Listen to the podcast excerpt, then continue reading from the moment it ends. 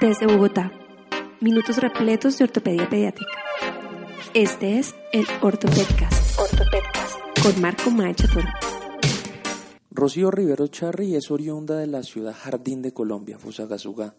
Estudió terapia física en la Facultad de Medicina de la Universidad Nacional de Colombia, en Bogotá, y siempre su meta fue trabajar con niños.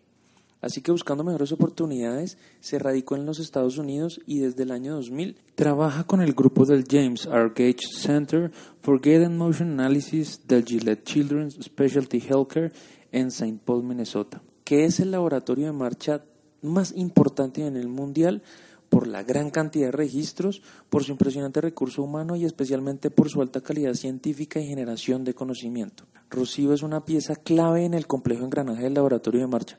Es estricta y disciplinada, pero a la vez amable y maternal. Su orgullo por ser latina brota por sus poros y por eso cada latino que visita Gillette se siente como en casa durante ese momento en Saint Paul y Minneapolis. Hace varios meses tuve el privilegio de ser su visitante en Gillette y hablamos de muchos temas, pero especialmente de la importancia del trabajo en equipo en la atención de pacientes con parálisis cerebral. Mi nombre es Marco Tulio Medecha Toro y les hablo desde la dirección y los micrófonos del Ortopedcast, la nueva herramienta para la enseñanza y el aprendizaje de la ortopedia pediátrica en tu idioma español. Comenzamos ya. Estás escuchando Ortopedcast. Ortopedcast. Marco Maecha Toro. Rocío, muchísimas gracias por aceptar esta invitación al Ortopedcast. Para nosotros es un lujo estar acá con ustedes en Gillette Children's. Muchísimas gracias por darnos estos minutos para poder conversar. Gracias, Marco, y me alegro pues que estés acá. Un colombiano siempre, un paisano cerca, siempre me emociona. Muchísimas gracias, Rocío. Como le decía, para nosotros es un privilegio estar conociendo todo el equipo y quiero que hablemos un poquito de cuál es la importancia del fisioterapeuta en el equipo que valora y que trata a los pacientes con parálisis cerebral. Bueno, ya hablando dentro de la estructura del Gillette, eh, específicamente en el laboratorio de marcha, que es donde yo me desenvuelvo, eh, muchas veces nosotros somos el primer contacto que tienen estas familias eh, con el Gillette, ¿no? Que están buscando ayuda. Muchísimas veces están remitidos por fisioterapeutas de otros estados o de otros países que saben de nosotros. Y específicamente en el laboratorio de marcha, entonces es por la cantidad de tiempo que nos permiten estar con estos pacientes para la evaluación, ¿no? En este momento tenemos dos horas y media por niño, ¿no? Eh, y familia. Entonces, a, veces duramos más que eso, pero tenemos toda la libertad de utilizar ese tiempo. Lo que no ocurre con el médico en, en la consulta, específicamente el ortopedista, seguramente cuando da mucho tiempo un paciente son 40 minutos y me imagino que en Colombia es todavía menos, ¿no? Entonces, es nosotros recoger esta información, crear un lazo de familiaridad con el paciente, con la familia, para poder pasar todo a los médicos y cuando el niño llegue en la consulta ya lo conocen y no tienen que gastar el tiempo haciendo lo que nosotros hicimos antes. Todo lo que quieres saber de ortopedia pediátrica, ortopedia, ortopedia, con Marco Maecha Toro.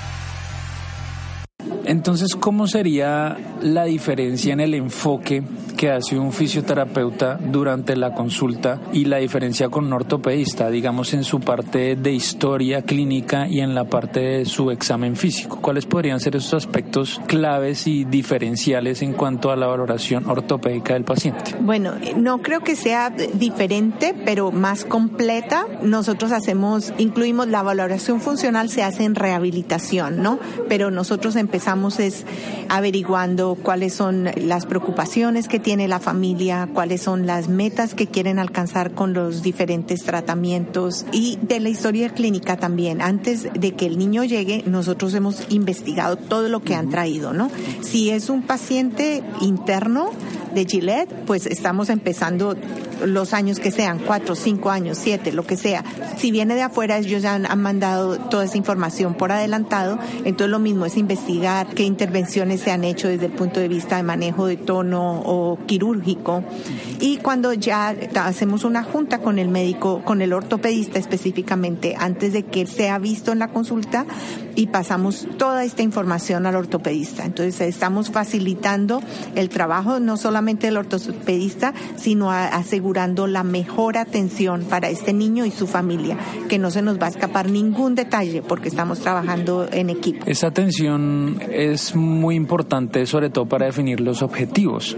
¿Cuál es la importancia de definir esos objetivos funcionales en nuestros pacientes con parálisis cerebral y la expectativa que puede generar esto en los familiares? Bueno, queremos que sean unos objetivos funcionales y alcanzables, no que un niño con un motor grueso 3 y que sabemos que no va a ser capaz de caminar sin el caminador y la familia venga y me diga que quiere que camine normal y sin caminador.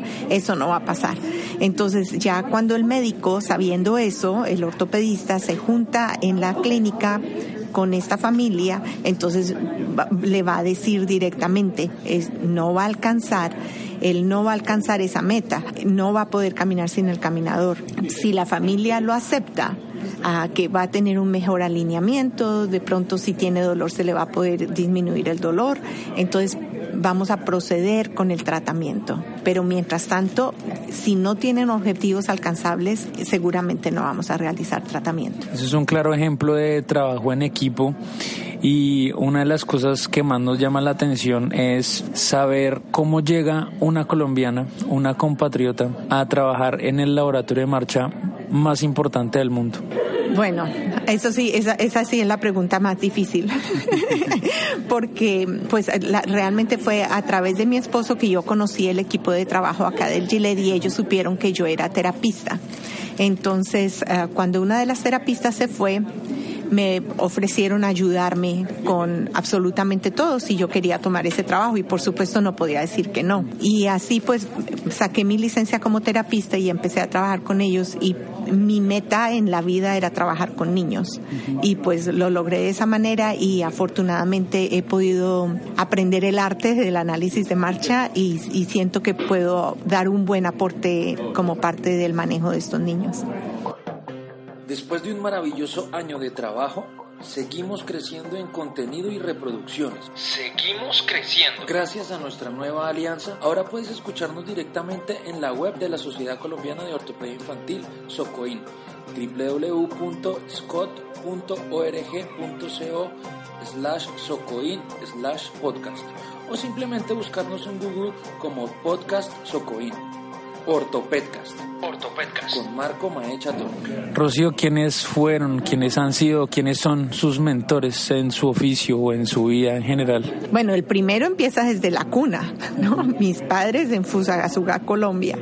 Pero ya una vez acá, eh, al comienzo cuando empecé a aprender el análisis de marcha, eh, tuve la fortuna de aprender con el doctor eh, Gage durante bastantes años. Más de 10 años estuve con él, interpretábamos con él, siempre me estaba enseñando y pues hoy en día con el doctor Novacek también aprendiendo y, y, en general los otros doctores, pero diría los más importantes, el doctor Gage y el doctor Novacek. Rocío, muchísimas gracias por estos minutos.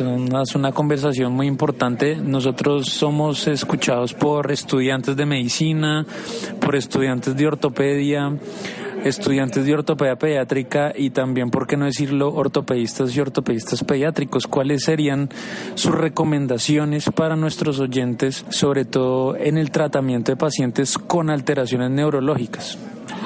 Bueno, sí, yo estoy hablando con los ortopedistas, entonces es eh, trabajen en equipo con sus fisioterapeutas, ¿no? Van a aprender mutuamente, eh, no las dejen solas, siempre en trabajo el equipo, el respeto. Las fisioterapeutas, una parte importante del equipo, y eso no es que yo me lo crea, sino me lo han hecho sentir el doctor Gage, el doctor Novacek, ellos no funcionan sin su fisioterapeuta. Entonces es el el, trabajo en equipo y el trabajo respetando el conocimiento de los demás. Rocío, muchísimas gracias. De verdad que para nosotros es un lujo poder estar acá. Muchas gracias por tenernos acá estos días. Gracias por tanto cariño y tantas enseñanzas y pues esperamos volver muy pronto o que ustedes vuelvan muy pronto a Colombia nuevamente para que nos sigan enseñando y aportando todo en pro del eh, beneficio de nuestros pacientes, especialmente de aquellos con parálisis cerebral. Muchísimas gracias, Rocío. Muchas gracias. Encuentra todos los episodios en nuestros canales de iBooks y YouTube. Ortopedcast. Ortopedcast.